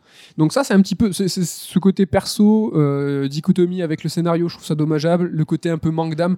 Tu vois, ça, serait, ça aurait été sympa que qu'il y ait une vraie, euh, une vraie singularité, hormis, qui- hormis la, la singularité systémique. C'est Mm. vrai que ce qu'ils proposent de jeux AAA gratuits, ambitieux, avec un système qui est au cordeau, ça c'est novateur. Mais dans son cœur, dans son corps, ça, ça, ça, il y a un peu, j'ai un Donc, peu. d'identité, mais après, ça reste un progrès quand on voit les 12 millions de free-to-play, euh, notamment Jap, qui sort tous les jours sur smartphone et tout. Il a quand même, lui, réussi à se dégager un petit peu et à plaire à un niveau mondial, ce qui était pas gagné, quoi. Et en fait, en conclusion, le truc, c'est que ces mecs-là, ils ont une, ces trois euh, Chinois, en fait, ont une ambition et ils l'ont annoncé direct, c'est que eux, ils veulent faire du cross-média. Ils veulent faire des animés, des mangas, des films, des jeux. Et en fait, avant Genshin Impact, ils avaient un jeu qui s'appelait Honkai Impact. Donc déjà, on peut voir une espèce de filiation dans le nom. où, euh, Et l'autre truc, moi, qui, euh, c'est sur ça que je veux finir, c'est que comment j'ai joué sur PS4, euh, j'ai téléchargé le jeu. Et en fait la, la tuile que tu as dans ton euh, PSN c'est pas un- une tuile euh, Honkai Impact. C'est une tuile MiYoYo. En fait quand tu, quand tu lances Genshin Impact tu lances pas Genshin Impact. En fait tu lances l'appli MiYoYo. Et en fait je me suis demandé en fait ces mecs là ils ont annoncé depuis le début ce qu'ils veulent faire. Peut-être que Hon- Honkai Impact ben, ça a un lien. Alors ça j'en sais rien. Peut-être que vous nous le direz dans les coms tout ça. Est-ce que ça a un lien au niveau de l'univers au niveau du, du lore complet? Néanmoins, euh, sur Internet, il y a déjà des planches, des mangas qui développent eux sur Genshin Impact. Mais le fait que cette tuile s'appelle MiYoYo, je me suis dit, mais en fait, c'est- ces mecs, ils veulent créer un monde à leur nom. Tu vois, ce qui est important pour eux, je pense que c'est que le nom MiYoYo euh, soit connu, que l'univers MiYoYo soit connu. C'est pas l'univers Genshin Impact qui est important. Ouais, une ambition à la Disney, euh, Marvel, euh, ce genre de choses, quoi. Ben, c'est ça, c'est qu'en fait, tu lances pas le jeu, tu lances le truc MiYoYo. Donc voilà, j'ai trouvé l'expérience, euh, l'immersion infiltrée assez cool. Donc j'arrête, il faut que tu m'aides, coucou, là, faut que je, je joue à autre chose. Voilà, les- la next gen, je pense, ça va peut-être te détourner l'attention. J'avais euh, deux, trois remarques et questions. Dis-moi. Alors là, je vais peut-être, euh, ça va être un blasphème auprès de certains, mais est-ce que tu dirais même carrément qu'un Square Enix devrait regarder Genshin Impact pour euh, le futur FF17 euh, Est-ce Ça- qu'il y a des trucs à aller creuser, euh, choper là-bas? Alors moi j'aimerais pas, parce que moi je veux qu'ils continuent à faire des jeux à l'ancienne avec, tu vois, des personnages euh, marqués, un Mais pas scénario. forcément pour tout, refaire tout pareil, mais au moins sur certains points spécifiques en te disant là, putain, ils ont fait mieux que Square Enix. Quoi. Tu parlais du monde ouvert par exemple, ou ce genre de truc. Non mais ils ont fait mieux que Square Enix. euh, tu vois, le monde de Nier... Je suis désolé Nier Automata, big up à lui, hein, vraiment, mais le monde ouvert de Nier Automata. Parce que c'est vrai que tu peux te balader un peu partout dans Nier Ouais, Automata. ça reste une blague. hein, Mais c'est sparadraps c'est vraiment- intestable. Euh, tu vois Sega euh, qui, euh, qui, qui saigne du nez, qui galère à sortir des jeux, qui a galéré pendant longtemps à sortir des jeux traduits en deux, trois pauvres langues avec l'Europe un petit peu plus. Eux, ils arrivent. Alors certes, ils ont la, ils ont la, manne financière derrière pour assurer. C'est clair que ça leur excuse tout, enfin que ça les, ça leur permet de tout faire. Mais ils arrivent sans éditeur, avec euh, 10 voix, euh, je sais pas combien de, sous-titres, avec cette ambition-là de faire un jeu gratuit d'un coup en termes d'édition. Ils ont calmé tout le monde. Ils sont moins frileux que certains acteurs. euh, Au niveau de la com, ils sont super, ils sont vraiment très puissants aussi. Donc évidemment que Square Enix, euh, ils auraient tout intérêt à tirer le meilleur. Néanmoins, moi, je suis quand même un bon petit rétrograde, euh, bon petit. moi, j'aime le JRPG à l'ancienne, donc je serais ultra triste que par exemple le FF16, tu vois, soit développé sur la longueur autant et presque, tu vois, me, me, me garde captif d'un truc. Tu vois, FF15 avec la Fabula Nova Crystallis, moi, ça m'a, j'avais trouvé ça très dommageable, ce- cette ambition de faire du, de, de cet univers. C'est un peu la même chose finalement, tu vois, de faire euh, plusieurs jeux qui vont se répondre avec des. Alors, pour rentabiliser FF15 après, ils sont partis en couille ouais. avec euh, des animés, avec des films, avec des romans. Toi, t'as envie que ton aventure soit compacte, début, milieu, fin, et puis je passe à la prochaine. Ouais. Alors, ce qui est chiant avec les. Ça, peut être compréhensible, mais avec les éditeurs, c'est que quand ils chopent, tu vois, une nouvelle méthodologie, ils vont développer l'ensemble de leur catalogue dessus avec une même façon de faire. Moi, ça me ferait chier que, par exemple, Square Enix se dise Ah putain, ce que fait MiYoYo, c'est mortel, on va développer tout. euh, et on va tout faire pareil. Non, s'il y a un jeu euh, qui peut être développé comme ça, moi je serais super content, tu vois, je m'essaierai, j'arrêterai, et après j'irai euh, piocher les autres jeux ailleurs. Mais si tu as vraiment une nouvelle vague de développement qui est calquée là-dessus, franchement, ça me ferait, ça me ferait chier. Quoi. Ouais. Ça, ça me ferait chier. Et tu vois, on sait à la rédac, euh, on a Damien et Ludo aussi qui sont très fans de JRPG comme toi. Est-ce que tu irais jusqu'à leur conseiller en disant les mecs, vous êtes fans de JRPG, bah, il y a ce jeu-là, il est incontournable si vous aimez ça aujourd'hui. Ben, de ouf, après, ne serait-ce que pour la culture, dans le sens où t'es fan de JRPG, t'as pas grand chose à bouffer. Là, tu as une, au moins une alternative qui peut, qui peut être intéressante. Alors peut-être qu'elle va rebuter par l'aspect, tu vois, euh, euh, Tales of, Waifu, ça, ça va être un peu, un peu claqué. Mais d'avoir un système de combat qui est très intéressant, avec un monde ouvert où il y a quand même pas mal de choses à faire, euh, et avoir un système d'évolution, ça c'est quand même très important parce que c'est là où ils ont apporté leur savoir-faire. Ce système, en fait, qui, qui s'étend dans le temps de façon qualitative, bah, c'est quand même, euh, moi je le conseille à tous, ne serait-ce que, tu vois, pour l'expérimentation. Se dire, je vais plonger à fond là-dedans. Peut-être qu'une semaine ou deux. Mmh. Mais tu vois, d'y aller à 200% en disant, mais vas-y, je vais aller sur le Discord et puis je vais Oui. aller diguer deux, trois youtubeurs qui vont te dire euh, comment euh, tu vas try hard là-dessus. Bah, c'est rigolo. C'est pas que c'est un free-to-play que tu dois forcément y passer ta vie et claquer euh, 100 balles par semaine. Quoi. Oui, c'est ça. Tu peux le prendre avec euh, mesure. Et, euh, Mais tu vois, moi, au-delà du fait que de récompenser un petit peu les développeurs, même s'ils n'avaient pas besoin de, me- de mes 20 euros, hein, franchement, ils, ils sont bien. Mais j'ai trouvé ça honnête. Mais euh, j'ai kiffé, tu vois, j'ai kiffé d'avoir des pierres en plus pour faire mes vœux parce que je l'ai calculé par rapport à l'historique et tout. J'ai fait après, je suis allé voir tel youtubeur. J'ai trouvé ça mortel. Et puis j'étais dans cette excitation de te dire, est-ce que je vais avoir euh, cette arme 5 étoiles, ce personnage 5 étoiles? Coup de bol, je vous le dis direct, j'en ai eu deux persos 5 étoiles, donc ayez les boules. C'est pour Je ça sais- que t'as une bonne Je expérience. sais que- non, mais je sais que des mecs, euh, ils ont toujours pas eu de 5 étoiles alors qu'ils ont raqué. Moi, j'ai eu de la chance, donc euh, j'ai trouvé ça cool.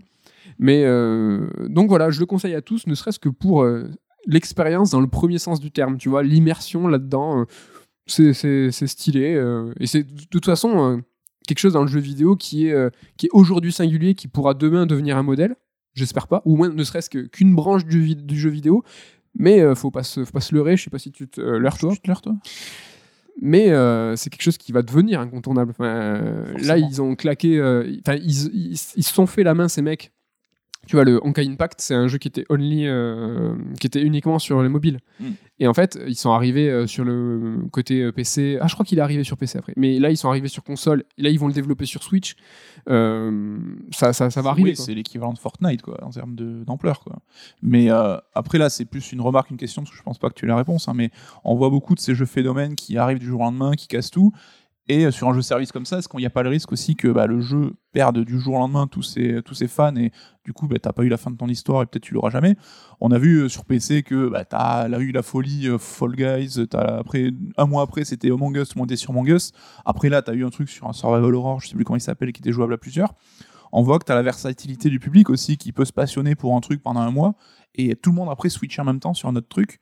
Est-ce que toi c'est quelque chose qui te fait peur? J'ai vu qu'apparemment on parlait déjà d'un successeur, un, un jeu dans le même genre. Ouais, il y a euh, un truc qui s'appelle Tower of Fantasy aussi, qui est aussi développé par un studio chinois et qui est un rip-off de Genshin Impact, de façon euh, ouais, euh, sci-fi, enfin non, euh, post-apo plutôt. Mm.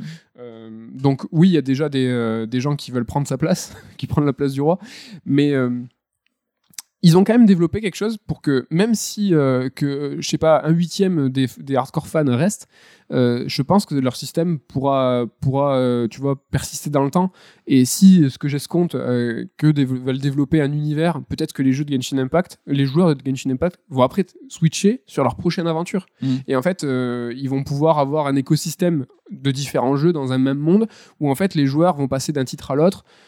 Mais en fait, tout est bien. Pour l'instant, euh, le truc, il est, il est assez imparable en fait. C'est qu'ils ont même un système de résine. Enfin, tu, là, les, les joueurs, en fait, les, les- les gros joueurs de Genshin Impact, ils râlent parce qu'il y a un système de résine en fait, où en fait, t'as un compteur euh, de résine qui est une, un outil, un, système, un- une, sou- une ressource, pardon, euh, qui te permet euh, de débloquer certains euh, trésors, certains euh, ustensiles, certaines récompenses. Et ça, la résine, c'est important. Et en fait, le compteur, il est quotidien. Mhm. Et en fait, euh, là, la dernière euh, mise à jour 1.1, le, le compteur, il a, été, euh, il a été augmenté de 120 à 160.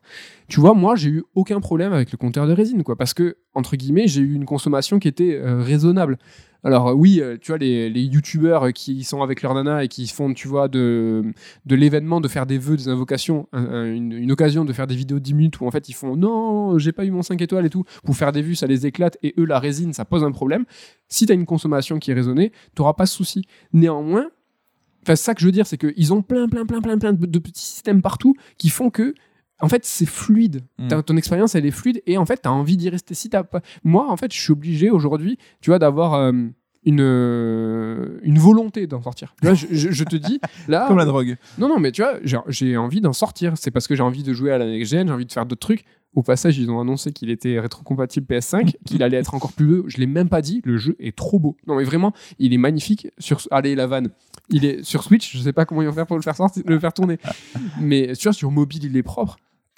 Et euh, puis on l'a dit qu'il était cross-save sur PC. Tu peux jouer sur PC, boum, tu es sur mobile, tu fais tes petits Oui, trucs. donc farmer la journée, puis le soir te mettre sur l'écran pour profiter des trucs. C'est ça qu'il a profité en fait euh, de, de tout un écosystème. Et ça que je voulais dire euh, pour conclure, pardon, c'est qu'il a profité de tout cet écosystème, de tout ce qui est en fait qui est propre pour profiter d'un bouche à oreille de ouf. Et je pense en fait le bouche à oreille, il est en train de encore de continuer. Et c'est Mhm. presque pour ça que, que, que j'ai envie d'en parler aujourd'hui, c'est que euh, de contribuer à ça, de dire que ce n'est pas qu'un phénomène, c'est pas euh, c'est pas le, le jeu le sale jeu chinois qu'on ne touche pas parce que nous on est vraiment des mecs qui jouent qu'au jeu Jap ou euh, que aux jeux occidentaux. euh, non, c'est que les jeux chinois deviennent- demain deviennent euh, une vraie réalité parce que c'est des studios qui ont appris et qui euh, aujourd'hui calment tout le monde au niveau du dev et au niveau de l'édition. Au-delà des voix, c'est qu'on l'a dit tout à l'heure, ils sont sur plusieurs plateformes.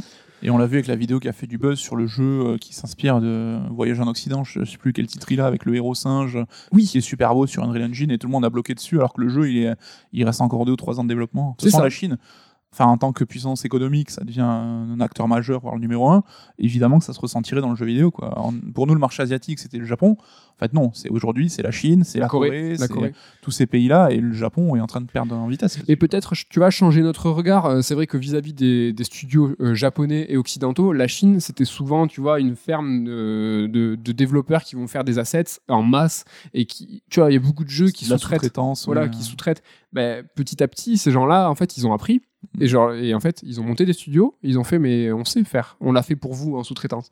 Mais et en fait, ils sont montés avec de la thune, avec du public, qui vont pouvoir eux toucher. On parlait la semaine dernière, toucher en premier lieu. On parlait la semaine dernière du, euh, des, des lieux d'exploitation euh, euh, de respectifs, tu vois, des, des domaines en fait où c'est le plus important de faire de la thune. Mm. La Chine, leur, leur domaine, de, leur, leur lieu où ils font la thune en premier lieu, c'est eux, c'est la Chine. C'est le numéro un demain, c'est là où ils vont faire le plus d'argent. Oui, ils s'auto-alimentent eux-mêmes déjà, donc l'Occident, c'est une cerise sur le gâteau. Quoi. Exactement. Donc là, pour le coup, ils étaient partis avec un train de, de retard. Mais là, non, en fait, ils vont avoir un train d'avance pour ce qui est de l'avenir. Mais on parlait de Quality of Life au début de la chronique, hein, mais on se rend compte, oui, que ce qui marche aujourd'hui, c'est plus euh, les joueurs qui doivent s'adapter au système, c'est que le joueur est devenu le centre de l'intérêt et le système doit s'intégrer autour de lui et que en gros, bah, t'es pas d'effort à faire, que tout soit seamless, comme tu l'as dit, c'est un peu pour ça que ça marche aussi, quoi. Ce soit facile, ce soit confortable, ce soit pratique. Et c'est ça qui cartonne aujourd'hui, quoi. Et tu l'as dit tout à l'heure euh, dans ta chronique, toi, euh, sur les systèmes en fait qui sont faits euh, pour nous faciliter la vie. Là, euh, moi, je vous ai présenté un jeu qui est là pour nous faciliter la vie.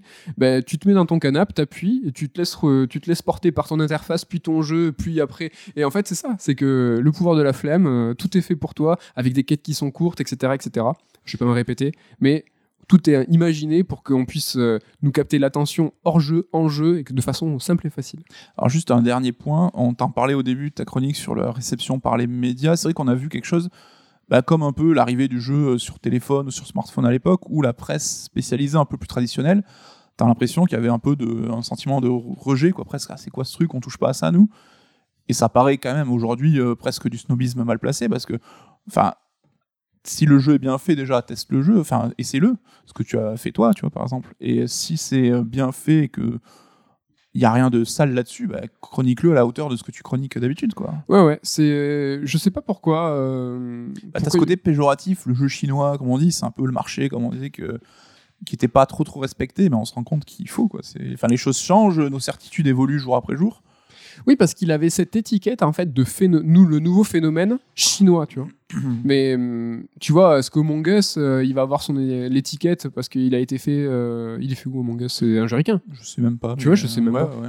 C'est vrai que j'ai pas l'impression qu'on dit ah, c'est des projets avec le nouveau jeu polonais euh, qui défraie la chronique, euh, The Witcher euh, ou Cyberpunk. Non, ouais, c'est vrai, c'est vrai que le studio occidental c'est des projets, mais ouais, Je pense qu'il y a un peu de snobisme. euh, où, tu Ouais. sais, enfin, l'inconnu fait peur. hein, et comme on le dit souvent aussi, il y a des choses dans le marché qui évoluent pas dans le sens qu'on aimerait, mais il faut juste l'accepter. On peut dire, ben moi, c'est pas le sens que je privilégie, mais c'est la vie, quoi. Faut, le- faut, faut vivre avec.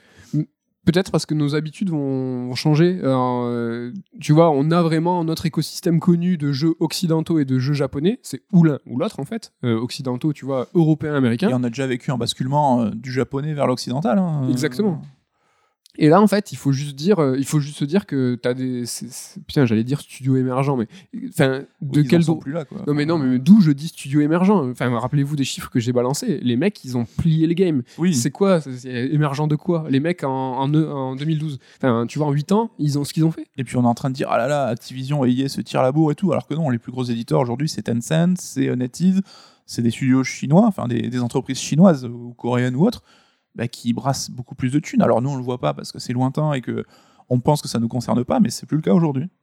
Tu vois, on parle souvent euh, du rachat de Bethesda par Microsoft comme le plus gros deal à 7,5 milliards, alors que non, c'est pas vrai. C'est Supercell qui a été racheté par euh, une boîte chinoise. Alors, je sais pas si c'est Tencent, mais 8,5 milliards. Donc un milliard de plus, c'est pas rien. Euh, tu vois, c'est 100 000 le, la différen- le différentiel là de 1 milliard, c'est euh, ce qu'a racheté euh, Tech2 et Codemaster. Codemaster. c'est 1 milliard, c'est 9, non, 990 millions. Ah oui, c'est colossal. ouais. C'est c'est énorme. Et donc, tu as ce laïus de se dire le plus gros deal, c'est Bethesda, et d'oublier que non, il y a Supercell qui a été racheté. Et Supercell, c'est un studio. hein. Euh, pour un milliard de plus, enfin, comme tu dis, c'est pas du, c'est pas de l'oubli, du snobisme. C'est, euh, ben, en fait, ça fait, pas, ça fait pas partie de notre écosystème psychologique de te dire, ben non, mais ces mecs-là, euh, Ils comptent pas presque. ils comptent pas parce que, mais c'est même pas, je pense pas, c'est méchant ou à dessein. C'est juste que, ben, on, Oui, faut- c'est nouveau, faut l'intégrer quoi. Faut... Ça prend du temps toujours. Et pour revenir à ce que. Alors, la chronique de la semaine dernière, quand, euh, on, disait que euh, justement euh, le duel pour Microsoft et Sony, c'est de faire du tout des maths et de faire. de, de gérer la chaîne de production de A à Z.